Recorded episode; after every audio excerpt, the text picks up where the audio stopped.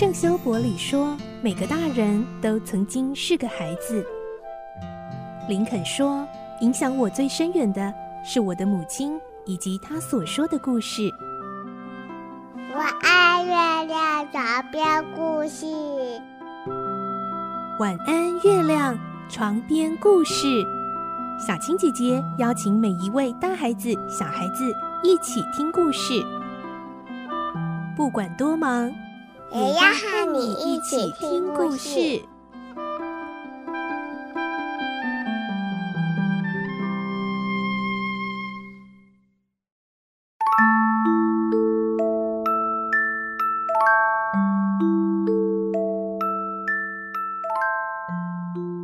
晚安，欢迎你和我们一起听故事。我是小青姐姐，我们继续来听《科学怪人》，今天是第八集。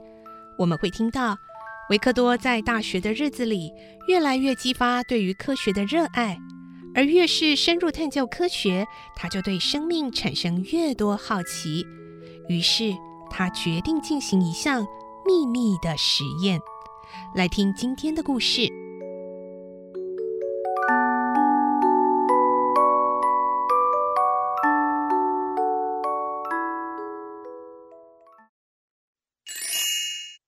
科学怪人第八集：秘密实验。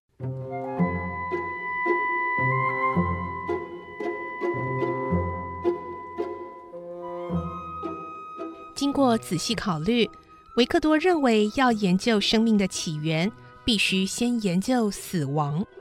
他做了一个惊人的决定，由于实在太过惊人了，他丝毫没有透露半点口风。连一向非常爱护他的维德曼教授也不知道。维克多很清楚，他这项疯狂的计划一旦被众人知道，大家一定会把他当成疯子看待。这项计划就是暗中观察人体在死亡之后自然衰退腐败的过程。或许是源于父母开明的教育方式。维克多从小就不曾被迷信或幽灵之类的事惊吓过，即使来到墓园，也只当成是收容一些没有生命迹象的躯体这样的地方而已，丝毫没有任何恐惧。为了全程观察并记录人体腐化的过程，他悄悄地在停尸间和墓园度过了好几个昼夜，期间看见了腐虫如何占领眼睛和脑子。美好的躯体是如何遭到侵蚀和毁损，成为虫子的食物？他亲眼目睹了死亡的腐败，如何紧跟着生存时的美貌而来。他完整地记录下每一个细节，不断分析研究。某天，他忽然发现，腐败的人体竟会发出一道一闪即逝的强光。他立即联想到十五岁那年曾看过闪电摧毁一棵老橡树，当时他的心中留下一个深刻的印象：闪电是种非常巨大且神秘的能量呢。如今，他猛然产生一个大胆的念头：既然闪电能够在瞬间产生如此惊人的毁灭，会不会同时拥有不可思议的创造力呢？我看到的奇异闪光，是否正是一种电呢？维克多决定创造一个人，连他自己都不得不承认，这个念头的确疯狂之至，同时也极具诱惑，以至于一旦在心中萌芽，就再也挥之不去了。想想看，如果他真的能成功制造出一个人，那该会成为多么杰出的科学成就啊！在科学的发展史上，他维克多·法兰康斯坦必定会名留青史。他开始认真考虑这项惊人研究中的诸多细节。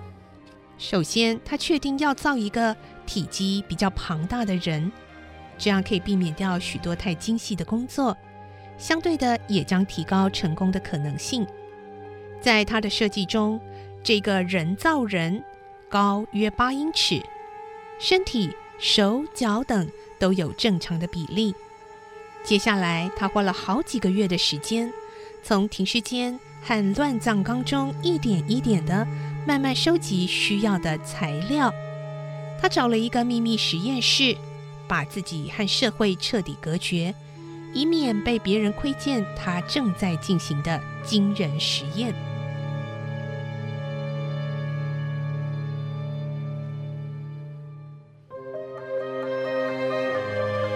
说实话。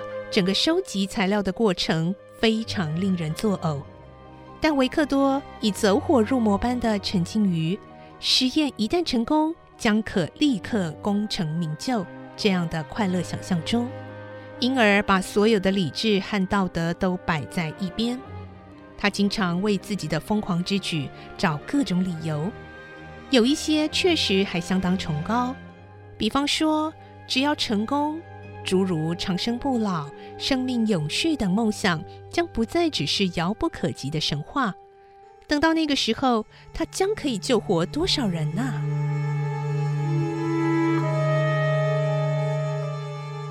维克多就这样怀抱着特殊的热情和信仰，不眠不休地进行这项暂时不为人知的研究。他一天比一天更清楚地看到。自己的实验进行得有多么成功，只是由于过度的投入，使他的健康受到严重影响，整个人变得神经兮兮，连窗外偶然飘落的一片树叶都会使他受到巨大的惊吓。这种时候，他总会安慰自己：“再撑一下，就快成功了。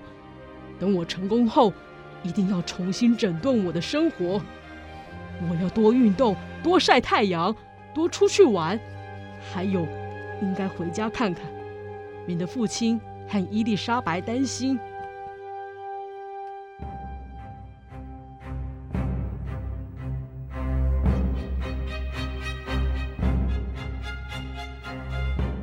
到了十一月，一个阴冷又下着大雨的夜晚，维克多的实验就快完成了。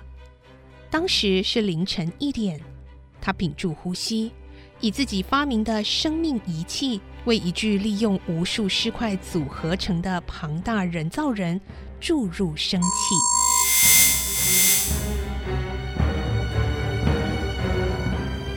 仿佛一盏即将熄灭的暗淡烛光突然跃动起来，人造人的一只眼睛缓缓张开了。不久，他开始吃力的呼吸。然后一阵强烈的抽搐使他用力的颤抖四肢，维克多吓得连连退后，差点连烛台都打翻。他惊恐万分的瞪视着自己精心创造出来的人，狂乱的想：啊，天哪，怎么怎么会变成这样？将近两年来全神贯注的辛勤工作。甚至因此牺牲了自己的健康和所有的休闲活动，为的不就是这个伟大的实验吗？这一刻不就是他一直等待的吗？然而梦寐以求的成果怎么会这么害人呢？此时的维克多有满肚子的疑惑，他尽可能的精心挑选各种零件。当人造人静静的躺在实验台上时，看起来也还不错，为什么当他活过来后，看起来竟会如此的丑陋和恐怖？为什么？到底是为什么呢？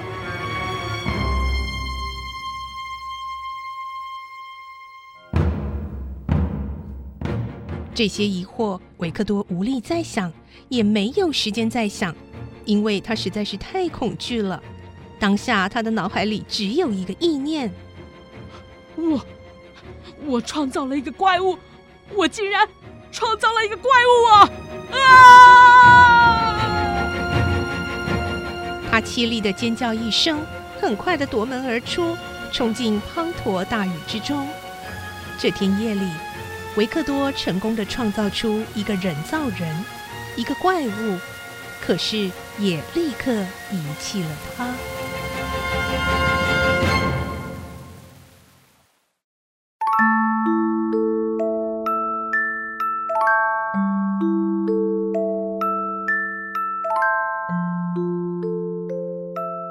在今天的故事中，我们听到维克多创造的这个人造人真的开始有了生命的迹象了。